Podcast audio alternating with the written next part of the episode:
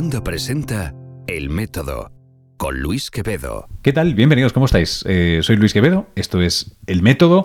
Arranca una edición más del podcast eh, en, nuestro, en nuestro estudio improvisado en Madrid, como vienen siendo los últimos episodios. Hoy nos han dejado tranquilos los operarios.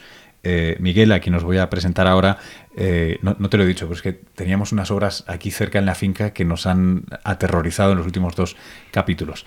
En fin, eh, en ello estamos. Eh, ¿Quién me acompaña hoy? Eh, Miguel es Miguel Pita. Miguel, preséntate. Hola, pues muy buenas. Encantado de estar aquí. soy Miguel Pitas, soy investigador y profesor de genética en la Universidad Autónoma de Madrid y recientemente he publicado mi primer libro de divulgación intentando contar mm, qué decide la genética por nosotros y qué no decide la genética por nosotros en, un tono accesible e informal. Y lo hemos llamado el ADN dictador. tremendo título, ¿eh? Sí. reitero, ¿eh? Y no es la primera vez que te lo digo, pero tremendo título. E, e, explícanoslo un poco. Bueno, la idea es llamar la atención.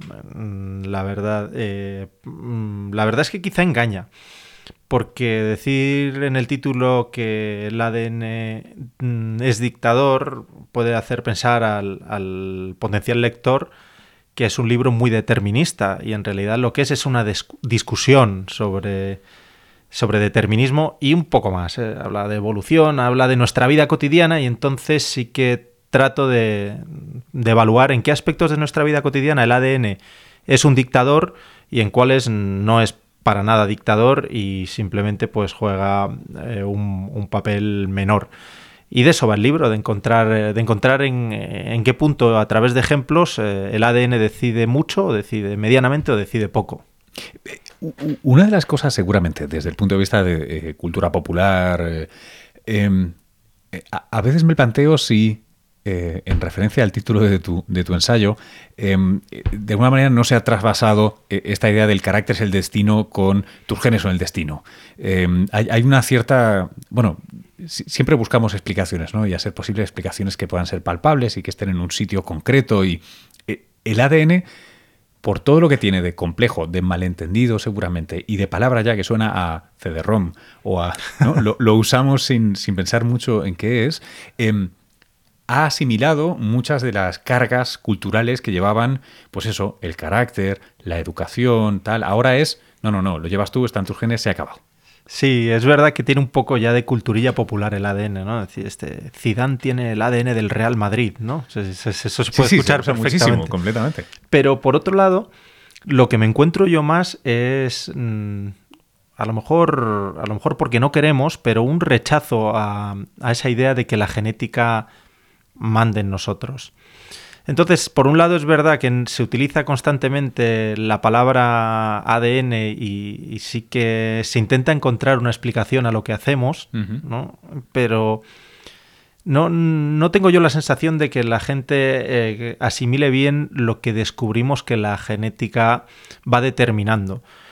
Siempre, además, yo cuando hablo de estos temas dejo muy claro que la genética no determina nada completamente. La genética, el ADN fabrica proteínas y, las proteínas tienen unas funciones muy limitadas. Entonces, cuando se dice que hay una base genética en la inteligencia, en la capacidad de cooperar, en la agresividad, nadie está diciendo que uno nazca agresivo y ya no hay remedio. No, eso es eh, precisamente lo que, lo que yo creo que los genetistas tenemos que explicar bien qué implica.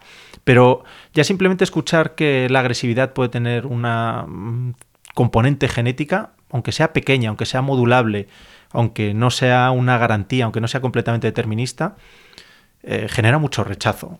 Claro, hay, una cierta tensión, no sé si podré cuadrar esto, pero eh, me da la sensación de que hay una tensión entre la tabula rasa, ¿no? Esta idea de eh, tradicionalmente socialista o más de izquierdas, de no, no, no, la cultura moldea a los hombres y las mujeres, tal cual, y la otra visión, tradicionalmente más doblada al, al ¿cómo se llama? El, el darwinismo social, etcétera, que, que, que, dice que no, que somos de una manera y lo que tenemos es que educarnos, o sea, como que tienes que torcer el tronco o la rama de esa planta para que llegue a buen término. Pero hay gente que trae. Es un poco como eso de llevar el pecado dentro, ¿no? O sea, son dos versiones. O eres neto y la cultura te moldea, o la cultura sirve para corregir aquello que está mal. Fíjate que en, el análisis que haces, que es completamente certero y que lo encuentras mucho, eh, yo creo que no hay ni una sola verdad y, es lo habitual. Me explico. Ni una postura em, de explicación absolutamente social tiene sentido, ni debería estar asociada a una ideología, ni una explicación eh, de, determinista, que es terrible cuando se asocia a una ideología, mm, explica cómo funciona realmente la genética.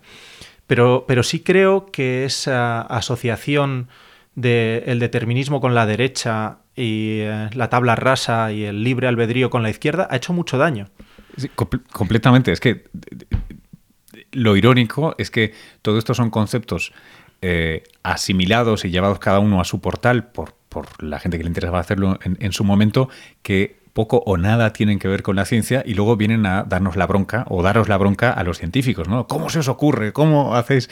Es, Totalmente, eh, es terrible porque mm, yo, bueno, imparto clases y conferencias que tienen que ver con las bases del comportamiento. Y yo, desde luego. Te acusan de fascista de los genes. Sí, sí, me han dicho, me han dicho cosas. Generalmente, eh, la verdad es que no. La gente le interesa y si. Y, como son clases o conferencias, te explicas bien y la gente se da cuenta de cuál es el alcance de, la genética y de lo que estás diciendo. Pero la primera mirada es de me he topado con un fascista que nada más lejos de la realidad. Vamos, no, no, es el momento de hablar de mi ideología política, pero desde luego no es esa, sino todo lo contrario.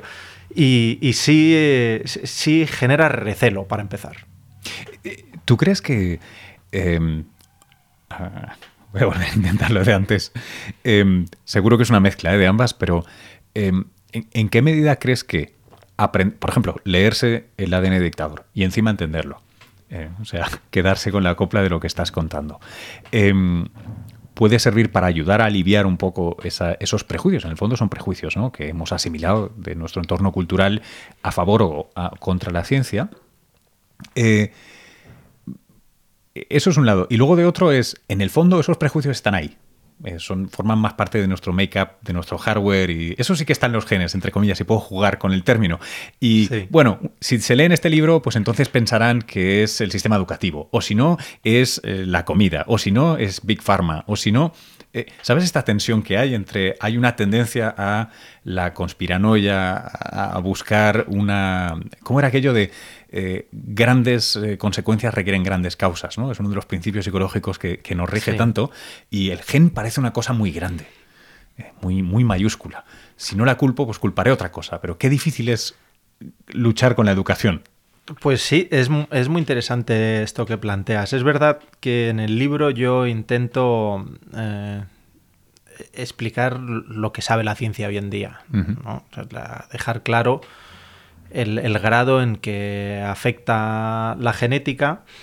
Y eso desde luego puede, puede ayudar mucho en varios sentidos, puede ayudar mucho a realmente calibrar realmente entender eh, la importancia que tiene, si es mucha o si es poca, y, yo creo que en el libro queda bastante claro porque está explicado a base de ejemplos de la vida cotidiana, con lo cual cualquiera se puede llevar una, idea eh, fácilmente asimilable para, para su propio entorno. Y luego además es verdad que yo tengo la sensación de que saber de estas cosas es casi una ayuda terapéutica. sí, yo le decía a un amigo que de verdad que a veces es, mucho mejor entender la base evolutiva de nuestra vida y la base genética que, ir a un psicólogo, que sí, por supuesto sin, sin denostar el trabajo de los psicólogos, que es una grandísima herramienta, pero de verdad te ayuda a conocerte. Eh, mucho. Y te ayuda a comprender cosas que te pasan. Y esto ya me lleva a la segunda idea que has propuesto. Y una de las cosas que nos pasa a todos es esa necesidad de aferrarnos a una postura. Yo lo discuto en los últimos capítulos del libro, esa, necesidad de, pertenecer a, un, grupo, a un clan, que es una cosa muy humana. y, de nuevo, tiene una base evolutiva muy, muy, fuerte y bastante, sí, Claro, y muy lógica, que, bueno, que no la vamos a hablar ahora porque para eso está contada en el libro, pero, pero es verdad que necesitamos igual que una explicación, ¿no? Necesitamos un sentimiento de pertenencia. Entonces hay que echarle la culpa a alguien. Y eso es, eso es completamente humano, con lo cual, pues siempre va a haber, siempre va a ocurrir. Cuando no eh, nos, eh, pues, eh, mm, decidimos eh, ingresarnos en un equipo de fútbol o un sentimiento futbolístico, lo hacemos por rechazo hacia un partido político o lo hacemos por, eh, por, rechazo hacia una determinada idea. Entonces eso que decías tú, de si no le echamos la culpa al ADN, pues al final es como decir, si no le echas la culpa al árbitro cuando pierde el Real Madrid, parece que, te falta algo, ¿no? Pues eh, es, humano, es eh, perfectamente normal. Y ya te digo que está en los últimos capítulos del libro. Y a mí me frustra cuando, cuando realmente me pasa, ¿no? Cuando yo intento explicar algo y noto, eh, ya te digo que al final no, pero en primera instancia unas miradas prejuiciosas pero a la vez digo, bueno, pero, ¿por qué no vas a tener, por qué no vas a recibir esas miradas mm. prejuiciosas con la historia, viniendo de donde venimos y siendo humanos como somos, que lo que mm. tenemos que hacer es esta persona o me cae bien o me cae mal, pero las personas que no nos caen ni de una ni de otra manera, en el fondo no nos importan. Em, una, una, consideración sobre no, no lo que sabemos, sino lo mucho que ignoramos. Eh, por, no dejar el hilo de, esta, esta, este diálogo con, el público, ¿no? con la gente que no es científica, em, a veces me da la sensación de que eh, a la vez la gente presupone que sabéis muchísimo más, o sea, presupone que eh, bueno, en fin, que, se sabe, casi como si la totalidad de la genética o la casi totalidad de la genética fuera la fibrosis quística, ¿no? Hay un gen, hay una mutación, pum, tengo una enfermedad, ya está. Y esto repítalo usted ad nauseam eh, para, para el color de los ojos, para la altura, para la inteligencia, para que es el miedo que está detrás de la manipulación genética, ¿no? Esta idea de si tú sabes dónde está el gen que te va a hacer X y lo puedes hacer, seguro que vas a ser tentado para manipularlo. ¿no? Esa, es, esa es una parte. Eh, ¿cómo, ¿Cómo puedes transmitir una idea de todo lo que se ignora? o de todo lo que está en zona gris, o todo lo que es temporal y probable, pero todavía no certero del todo, sin a la vez deslegitimarte, porque me da la sensación de que luego la gente dice, ah, o sea que no tienes ni puta idea. No sabéis. Entonces, ¿qué hacéis? Entonces mejor no hagáis nada, principio de precaución. ¿No? Es o te acusan por ser Frankenstein o principio de precaución. Parece aquello de, es que o, cara gano yo o cruz pierdes tú. Sí, es, es, interesante. Ahí hay un punto complicado. Eh, yo estaba pensando cuando, cuando estabas ahora mismo hablando en que yo un día descubrí lo que saben de verdad los médicos y es muy poco. Y es muy poco. Y seguimos yendo al médico. Es decir, a ver, con todo el respeto, los médicos, por suerte, saben mucho porque curan. Pero muchas veces, eh, ante una enfermedad, bueno, ante una enfermedad, vamos a decir, ante un, determinado cuadro clínico, no tienen ni idea y lo que van haciendo es probar. con las enfermedades largas, eh, sobre todo con las enfermedades crípticas en los hospitales, mucha gente lo ha vivido.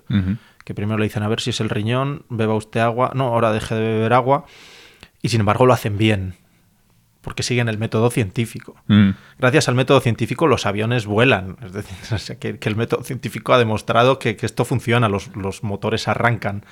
Entonces, el método científico funciona y es el que debemos aplicar frente a la opinión, frente a la intuición, pero no es perfecto.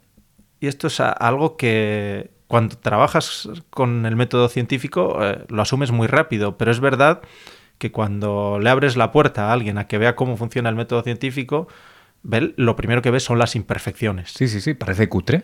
Parece cutre, claro, cómo se hace un paper, porque es que no es perfecto. Exacto, porque es que no es perfecto, pero cura y los aviones vuelan. Es decir, se tiene que ir construyendo poco a poco. Y es verdad que, no es perfecto, pero es, racional y funciona. Entonces, eh, es verdad que es, que es muy difícil, muy, muy difícil dar la, temperatura correcta a la gente. Es decir, ponernos el termómetro y, contar a la sociedad que, esto que se hace, se hace bien y que tiene que ir a estos ritmos. Y luego otra cosa muy difícil, y ya aquí sí que es particularmente con la genética, que avanza muy rápido, es explicar el, punto en el que estamos, porque la genética va a, a toda velocidad. ¿Dónde estamos? Intenta hacerlo ahora, porque bueno, estaría Claro, yo ya tendría que decir dónde estábamos ayer, porque ya estamos en otro sitio seguro, claro.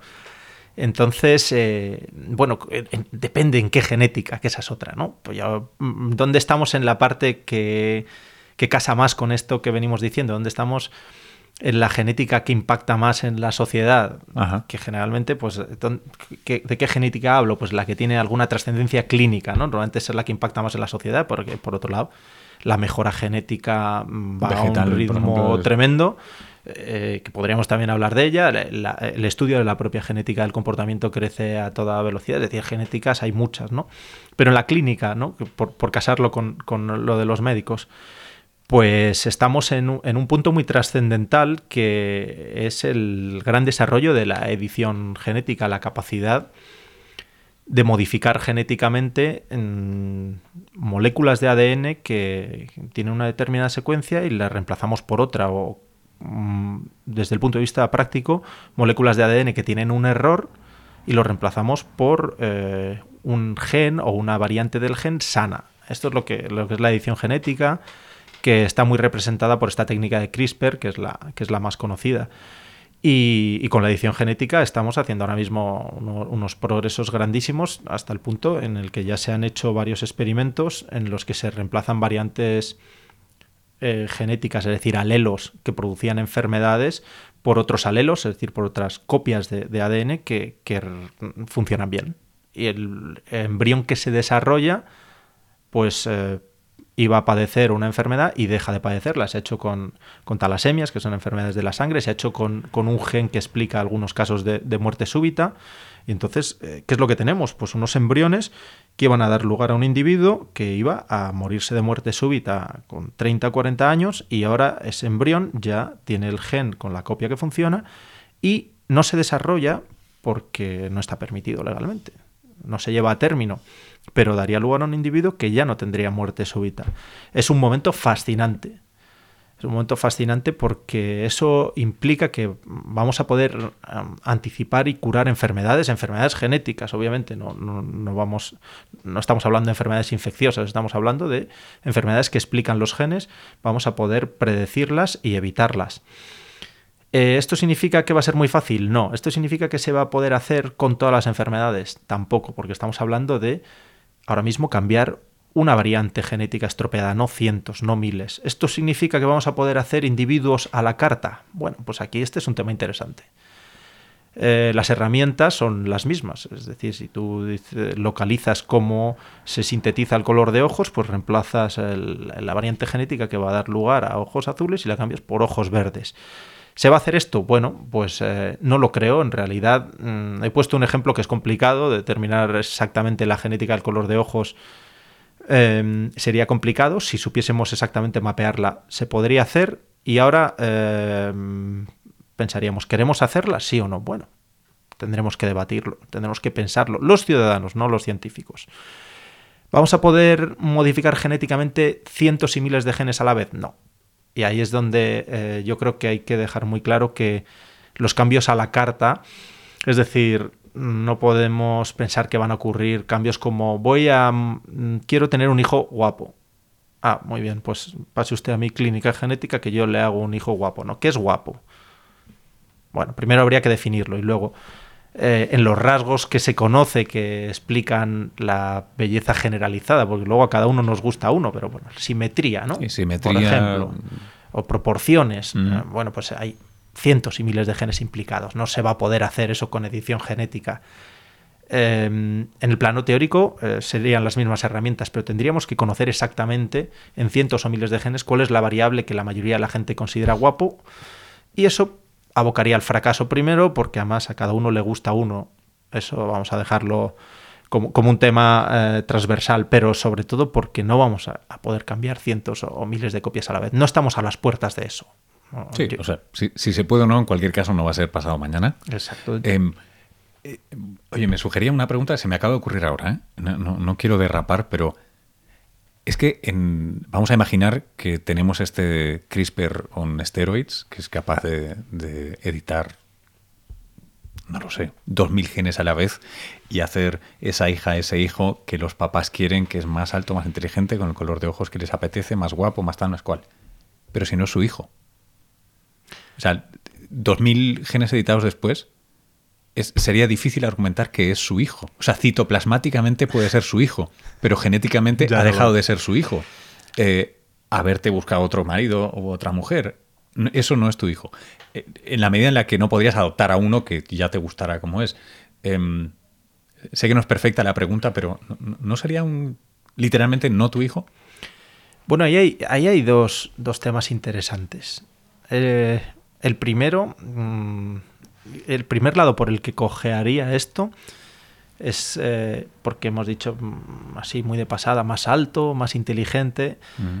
Son dos muy buenos ejemplos de rasgos que la genética solo determina hasta cierto punto. Parcialmente, sí. Entonces eso es, eso es lo primero que hay que plantearse. Eh, son muchos los genes implicados, desde luego. Y es verdad que de padres altos nacen hijos altos y, se sabe que, la, altura tiene una heredabilidad muy alta, como del 80%, o sea que sí, pero pero no olvidemos que si las condiciones son buenas, propicias. Efectivamente. Luego eso hay que, hay que llenarlo de, pues de, una buena nutrición, de una vida saludable. Entonces eso es interesante en esto de la modificación genética. Es decir, que, que eh, no, será mejor luego darle una buena vida. Si quieres que sea inteligente, que hay miles de genes implicados solo en la propensión. La mayoría bueno, el otro 50% de la inteligencia viene de lo que te cultives tú en tu vida y, de, la vida que lleves, de las facilidades que tengas. ¿No será mejor dar una buena educación y dejarte de, modificaciones genéticas? Pero bueno, pongamos que sí. para ir a esos extremos, ¿no? Pero sí. Sí, sí, claro. Todo, esto es verdad que está lleno siempre de matices. Ahí en medio de la normal, ¿no? Exacto, en medio de la campana. Puso la mitad. Es cierto que si modificas genéticamente a tu descendencia completamente, pues ya no se parece nada a ti, le das todos los genes de la empresa de edición genética eligiendo del catálogo. Pues hombre, yo me imagino que al final pasará que cuando nazca, eh, sí lo sentirás como tu hijo. Por, muy editado genéticamente que esté, que eh, sea o que no. Estoy seguro, eh, casi rozaba la, legalidad, ¿no? Es decir, ¿en, qué medida me puedo declarar independiente de mis padres? Eh, o, qué, significa, cuál es, cuál es mi relación con mis padres si he sido severamente editado genéticamente. No lo tengo claro. Es, interesante porque si, el, si pudiésemos hablar con el ADN, si el ADN no fuese una molécula, si tuviese opinión, no le gustaría nada la edición genética. Porque al ADN lo que le gusta, y esto está entrecomillado, es preservarse a sí mismo, es seguir siendo yo, seguir siendo yo. ¿no? Y, desde cierto punto de vista, los, los lectores de, de Dawkins saben de qué hablo, ¿no? Pues eh, nos, aprovecha como un envase, ¿no? Para, para seguir siendo el mismo, ¿no? Esta, esta idea que es interesantísima de la genética. Claro, si, si a él le sacas y le metes cosas, estaría muy enfadado. Entonces, eh, aunque esto no sea más que eh, un comentario inverosímil, yo creo que tiene que ver con lo que dices tú. genético. Sí, exacto. Es, al final ha robado una identidad de algún tipo, ¿no? el ADN se quejaría mucho de que se la ha robado.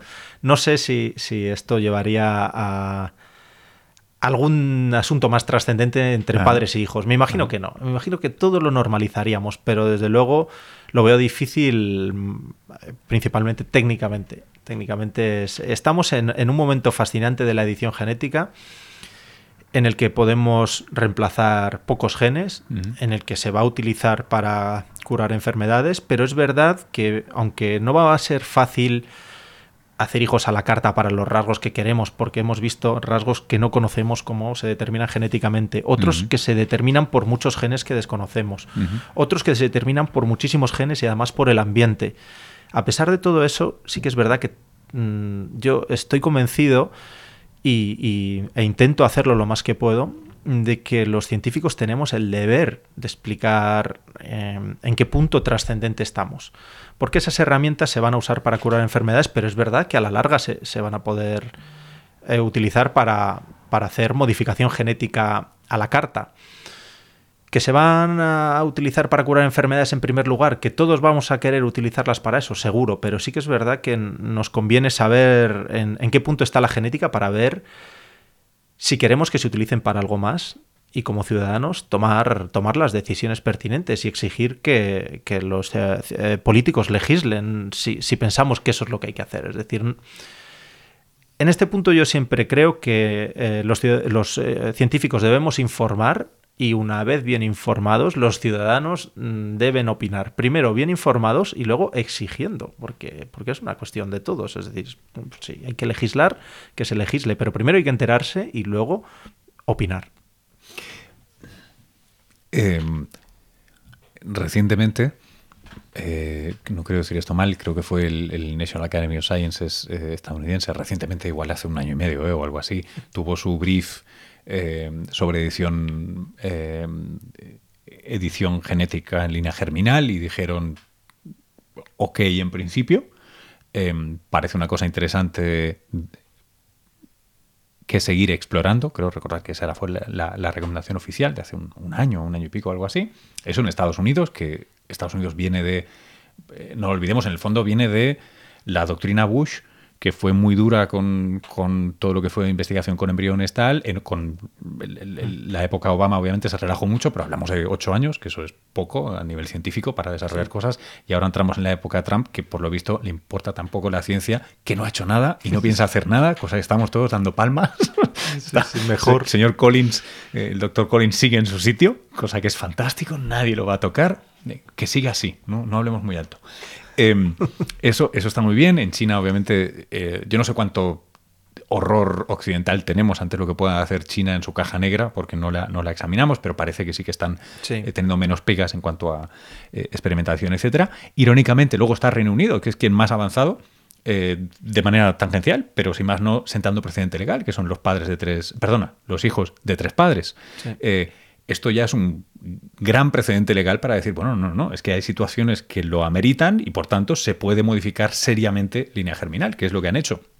De aquí a usar CRISPR, el salto es muy pequeño, es simplemente usar una herramienta distinta para conseguir lo mismo. Eh, entonces parece que todas las piezas empiezan a estar ahí, ¿no? Tú dices, la ciudadanía tiene que estar bien informada para poder decidir. Qué, complicado que estén bien informados.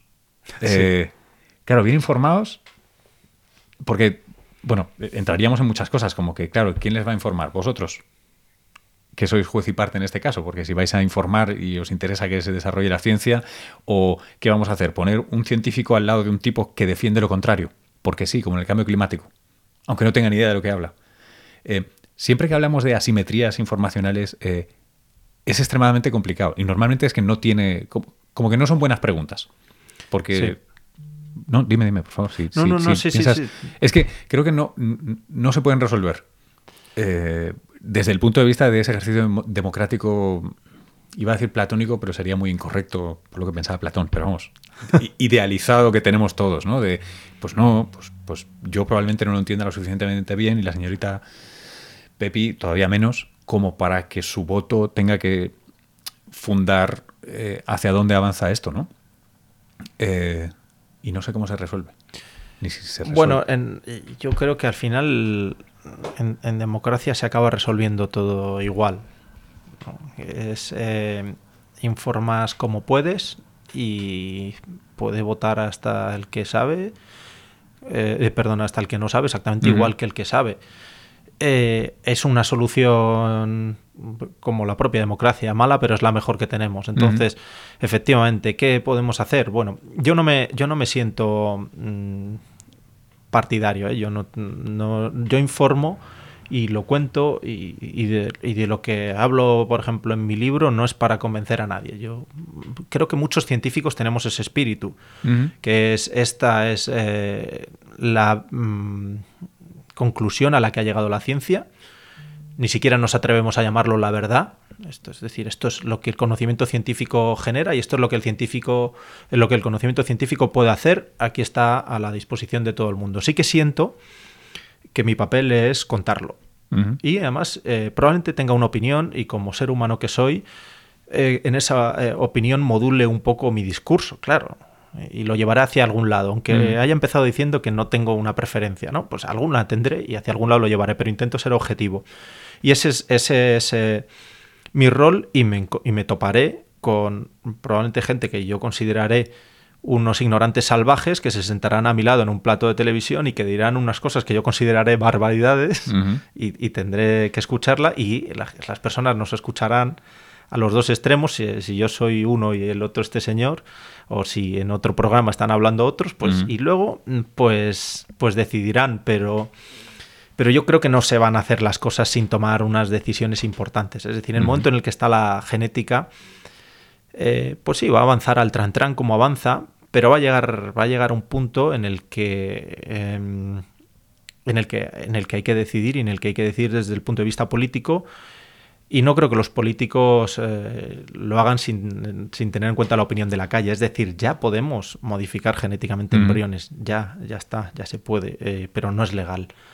Entonces va a haber una presión grande por parte de los científicos que lo quieren hacer porque reciben presión por parte de la gente que, quiere que los individuos estén sanos. Normal.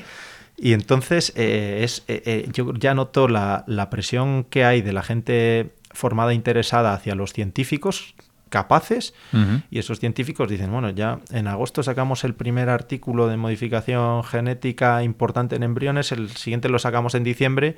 ¿Qué queréis? ¿Que estemos así 10 años sacando cositas? Vamos a hacerlo. O vamos. O vamos. Y entonces ahí alguien va a decir, vale, pero yo, ¿quién soy yo para, para decir si lo hacemos? Espera, que voy a preguntar a, mis votantes, no sé cómo lo preguntarán, irán a un congreso a ver si reciben aplausos o... Entonces estamos ya ahí y, efectivamente, pues eh, si nos hacen levantar la mano, levantaremos la mano cada uno con lo que hayamos podido aprender hasta el momento, pero es muy complicado, como te dices, es muy, muy complicado y, además creo que, que, bueno, que hay que asumir que sale medio mal. Es decir, digo, la comunicación de los científicos a la sociedad y la sociedad tomando decisiones científicas. Es decir, hay, hay, hay una... Hay, algo que hay una barrera, hay una barrera difícil. Pues la ciencia no, no sé qué tiene, no es fútbol, que es que, cala mejor. Ya, pero es curioso, el fútbol no lo deciden los votantes. Eh, y de hecho, te diría más, la economía tampoco. Eh, las acciones importantes, relevantes de salud, de salud pública, tampoco la deciden los votantes. Los votantes solo se les da a decidir cosas que, y esto, esto, va a revelar mucho como pienso yo, no, no, no, no estoy seguro de que describa la totalidad de la verdad, pero eh, a los votantes se les da para decidir temas que son o bien icónicos por, accidentes de la historia, o bien que son muy efectivos en partir el cuerpo de votantes en casi un 50 y 50%, como para que podamos batallar ideológicamente. Sí, eh, o que pueden pasar factura al político si, si no lo presenta a sus votantes, ¿no? Sí, pero no es condición única, ¿eh? Porque, no, no, no. Em, no porque es verdad que hay cosas que son puramente icónicas, como dices. Quiero decir, yo vengo de pasar una década en Estados Unidos. Las armas son un tema que debe ser discutido por la gente. Eh, en Europa, madre mía, no podría ni empezar a plantear la pregunta, porque la gente no entendería de qué estoy hablando. Y, así, sanidad pública, no sanidad pública. Eh, las actitudes ante la interrupción voluntaria del embarazo o el aborto, según uno lo quiera llamar. Eh, hay muchísimas cosas que son accidentes históricos de un lado o de otro, de verdad sirven para otro tipo de decisiones.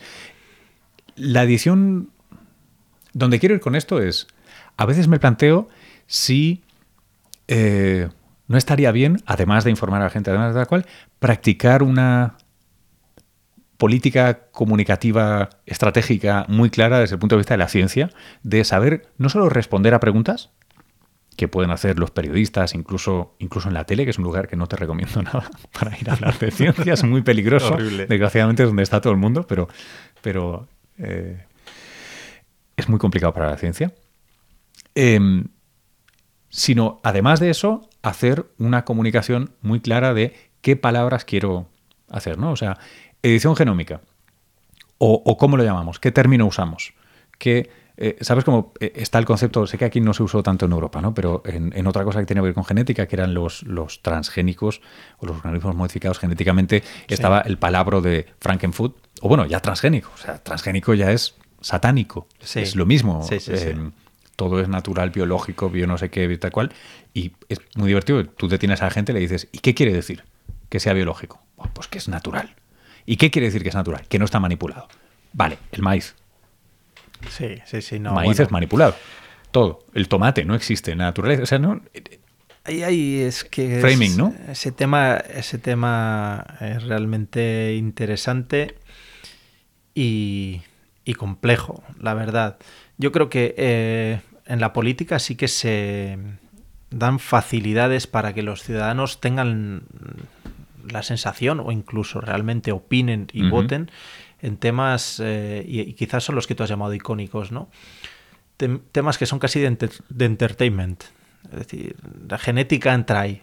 no me refiero a entertainment como el fútbol, Me refiero a temas en. Oh, los transgénicos. Se han vuelto, se han vuelto temas en los que. Básicamente para divertirse discutiendo. En, en, Europa, porque en Estados Unidos no se discuten de esa manera. Los cultivos transgénicos como alimento no se discuten. Ah, bueno, ya, claro. Sí, sí. No. Se discuten aquí. Sí, sí, aquí, aquí, claro. Sí, sí. Y son temas para. De nuevo, para, para que tomemos bandos.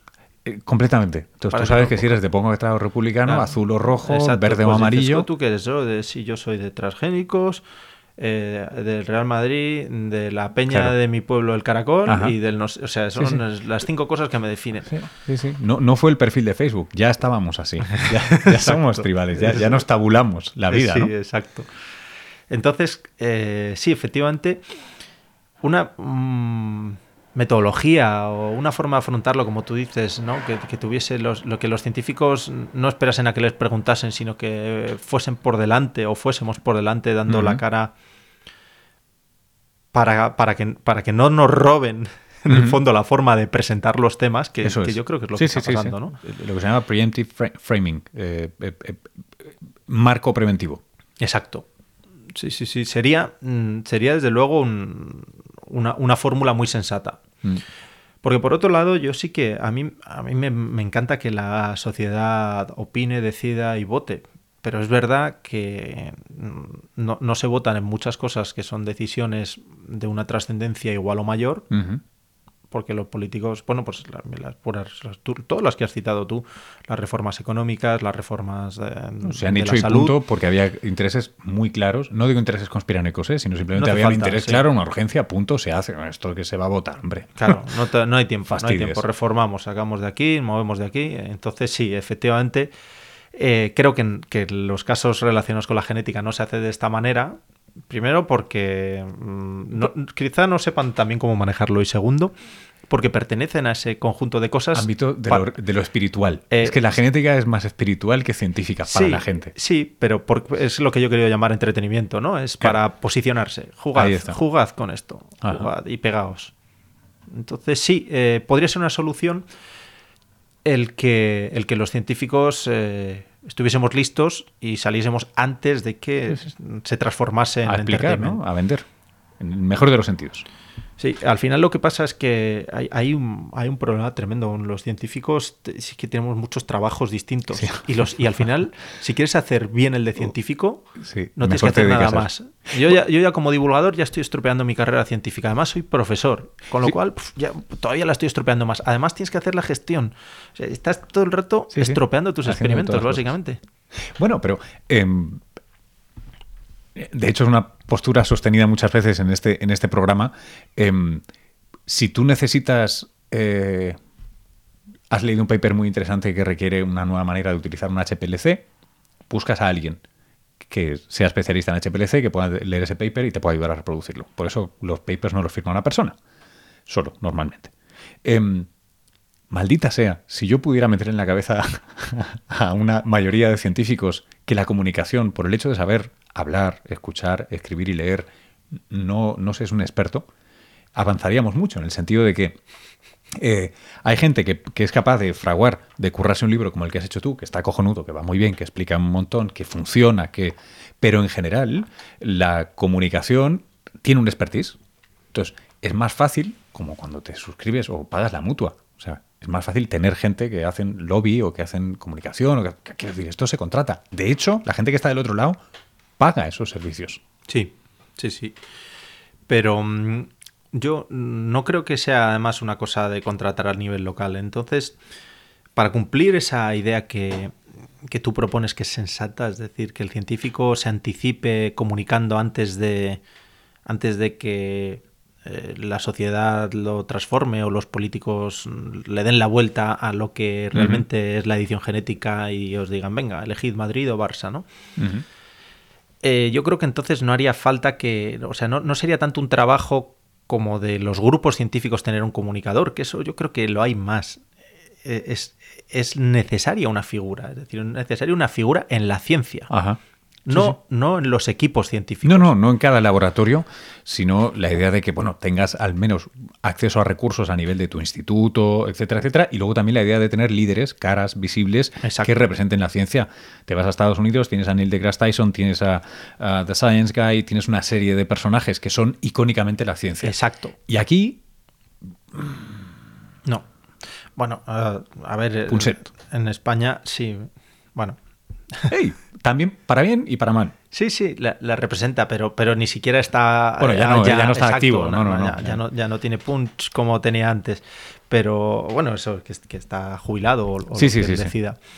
Pero efectivamente, mm, las instituciones deberían tener esa figura y luego se debería crear esa figura sola. ¿Por qué, ¿Por qué no la hay? Bueno, es que España no es un país de ciencia es un país de ciencia medias. A mí me duele muchísimo decirlo y, y además yo mm, que cuento mucho en, en la radio y donde puedo los descubrimientos científicos, es- de- españoles y no españoles, pero mm, llamo mucho la atención sobre el- las grandes aportaciones que hace la, a la ciencia España, grandísimas. Sí, sí, históricamente y sobre todo ahora, contemporáneamente. Es increíble la de papers que hay. Es enorme calidad. alucinante. Y lo que es alucinante es con eh, los medios que hay. Es decir, hay, hay medios, evidentemente. Hay, muchas instituciones muy grandes que tienen muy buena financiación. Hay muchísimos equipos trabajando. No, no estamos en tercera regional. Pero no es un país que realmente apueste por la ciencia en ningún aspecto, desde el punto de vista, desde luego, político, ni por casualidad. Y luego tampoco es una, es una sociedad de no ha- tradición sí, científica. no es- No, exacto, no hay, no hay tejido privado, es decir, no, no somos un país que tenga todos los elementos que tiene que tener un, un país. Uno de los cuales muy interesante sería el que dices tú, ¿no? la comunicación, pero efectivamente, igual que hay alguna carencia en la comunicación, la hay en eso, en el, en el tejido que, que no existe. Ujú. Entonces, eh, pues, eh, pues sí, eh, eh, a ver, la Inglaterra del siglo XIX era mucho más científica que esta España. Bueno, era muy científica, ¿no? Esto con todo- ¿Qué, qué hacían los ricos de esa Inglaterra? Y se, se iban, no, industriosa, pero bueno, pues sí, pero un rico en vez de montar capeas, lo que hacía era subirse en un barco a recorrer el mundo y a traer pues, colecciones de, Mira, de plantas y de pájaros. a- ahora llamas la atención sobre la cosa que más me enamoró de una manera casi venérea de Nueva York cuando llegué. Y es que allí los pijos, en el sentido estricto de la palabra, se codean con los premios Nobel porque mola.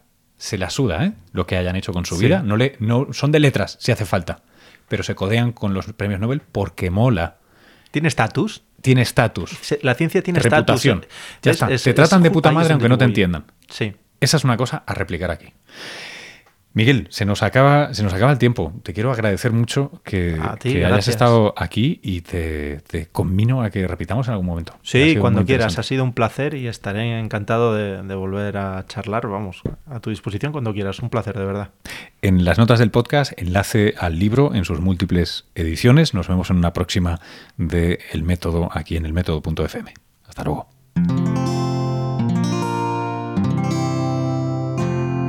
Wanda, la red de podcast independientes en español.